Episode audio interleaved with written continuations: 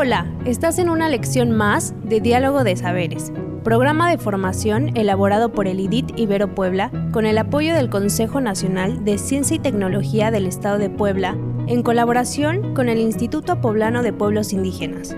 Comenzamos.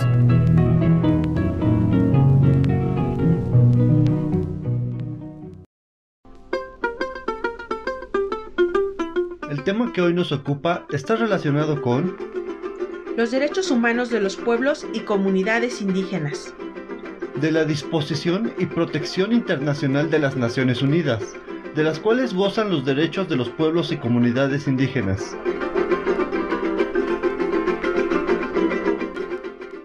El día de hoy hablaremos sobre el catálogo de derechos humanos que la Organización de las Naciones Unidas contempla para los pueblos y comunidades indígenas del mundo y por supuesto de México. Conoceremos sobre la ley internacional y la obligación de todos los países del mundo a respetar y aplicar dicho acuerdo. Los derechos humanos son esenciales para el desarrollo de las personas y que éstas puedan lograr su realización personal y colectiva. Dichos derechos contemplan un sinfín de temas como la educación, la salud, el ambiente sano, la no violencia, la no discriminación, etc.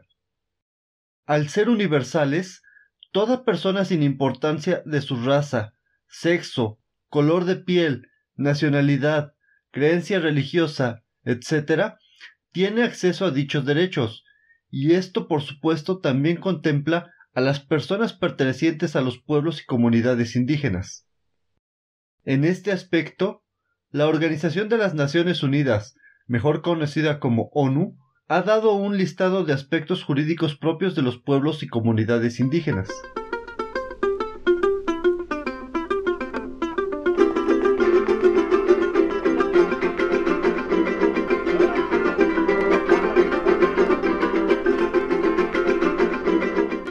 Y es en la Declaración de las Naciones Unidas que nos habla sobre los derechos de los pueblos indígenas, los cuales son derechos específicos, propios de los pueblos y comunidades indígenas enlistados en su artículo primero.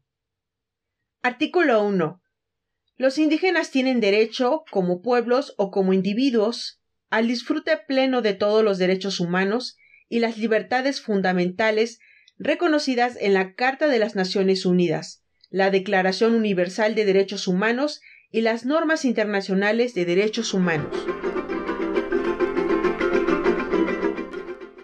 En su artículo número 2 establece que los pueblos y los individuos indígenas son libres e iguales a todos los demás pueblos y personas, y tienen derecho a no ser objeto de ningún tipo de discriminación en el ejercicio de sus derechos, en particular la fundada en su origen o identidad indígena.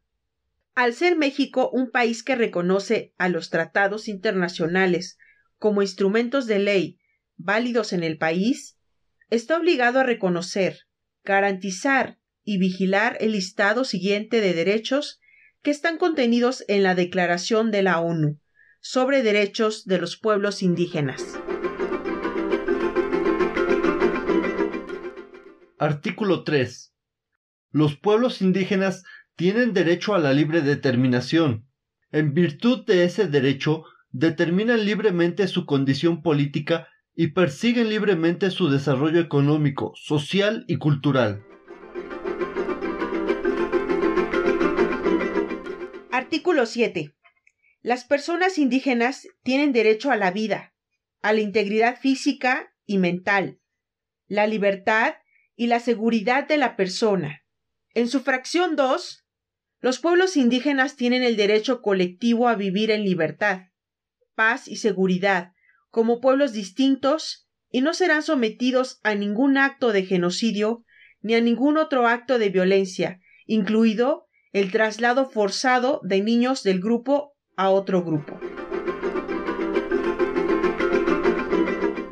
Artículo 8, fracción número 1. Los pueblos y los individuos indígenas tienen derecho a no ser sometidos a una asimilación forzada ni a la destrucción de su cultura. El mismo artículo, en su fracción 2, nos dice que los estados establecerán mecanismos eficaces para la prevención y el resarcimiento de a. todo acto que tenga por objeto o consecuencia privarlos de su integridad como pueblos distintos o de sus valores culturales o de su identidad étnica. b. todo acto que tenga por objeto o consecuencia desposeerlos de sus tierras, territorios o recursos. c. toda forma de traslado forzado de población que tenga por objeto o consecuencia la violación o el menoscabo de cualesquiera de sus derechos. D. Toda forma de asimilación o integración forzada. E. Toda forma de propaganda que contenga como fin promover o incitar a la discriminación racial o étnica dirigida contra ellos. El artículo 12 en su fracción 1 nos dice que los pueblos indígenas tienen derecho a manifestar, practicar, desarrollar y enseñar sus tradiciones, costumbres y ceremonias espirituales y religiosas, a mantener y proteger sus lugares religiosos y culturales, y acceder a ellos privadamente, a utilizar y controlar sus objetos de culto y a obtener la repatriación de sus restos humanos. En la fracción 2 nos dice que los estados procurarán facilitar el acceso y o la repatriación de objetos de culto y de restos humanos que posean mediante mecanismos justos, transparentes y eficaces, establecidos conjuntamente con los pueblos indígenas interesados. El artículo 18 dice que los pueblos indígenas tienen derecho a participar en la adopción de decisiones en las cuestiones que afecten sus derechos, por conducto de representantes elegidos por ellos de conformidad con sus propios procedimientos, así como a mantener y desarrollar sus propias instituciones de adopción de decisiones. El artículo 24, en su fracción primera, nos dice que los pueblos indígenas tienen derecho a sus propias medicinas tradicionales, y a mantener sus prácticas de salud, incluida la conservación de sus plantas medicinales, animales y minerales de interés vital. Las personas indígenas también tienen derecho de acceso, sin discriminación alguna, a todos los servicios sociales y de salud. En su fracción 2 nos dice que las personas indígenas tienen igual derecho a disfrutar del nivel más alto posible de salud física y mental los estados tomarán las medidas que sean necesarias para lograr progresivamente que este derecho se haga plenamente efectivo. Como personas pertenecientes a los pueblos y comunidades indígenas, debemos de exigir el cumplimiento y el debido respeto y defensa de nuestros derechos, ya que sólo de esta manera será posible que los entornos, al estar libres de situaciones que perjudiquen a las personas y sus derechos, nos permitan encaminarnos a abrir brechas nuevas para el desarrollo colectivo e individual, y de esta manera alcanzar la realización. Aunque es cierto que el camino no es fácil, es importante difundir en los medios y de las maneras que sean posibles estos derechos para que podamos apoderarnos de ellos y comenzar la construcción colectiva de todos los pueblos y comunidades indígenas, sabiendo que se cuenta incluso con respaldo internacional.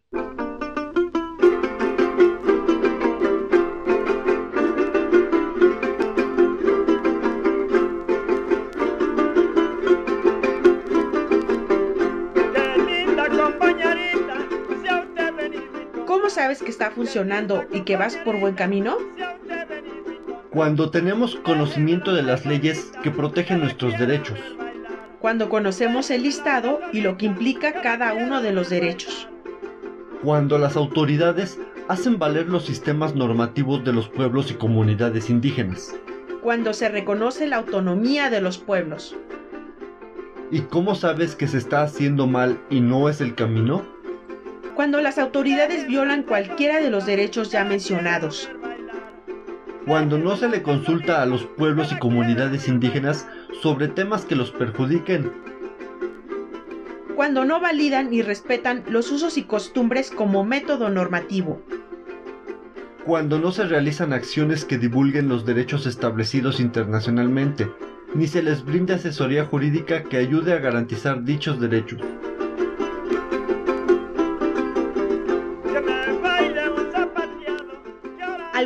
Actividades que te sugerimos para aplicar estos aprendizajes son Haz un dibujo sobre algunos de los derechos de los pueblos indígenas contenidos en la Declaración de la ONU.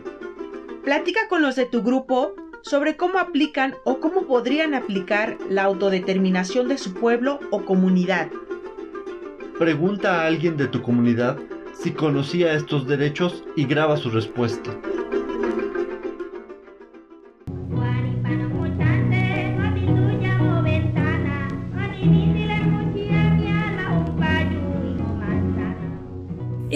Una lección más de los educadores del programa de formación Diálogo de Saberes.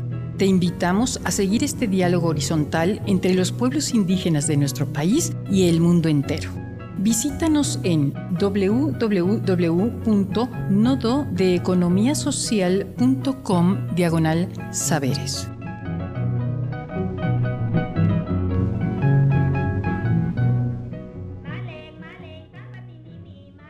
No perecerá el rostro, el corazón, el linaje, la raíz antigua. Viviré cada segundo de mi vida. Viviré un siglo. Viviré muchos siglos. Natalio Hernández.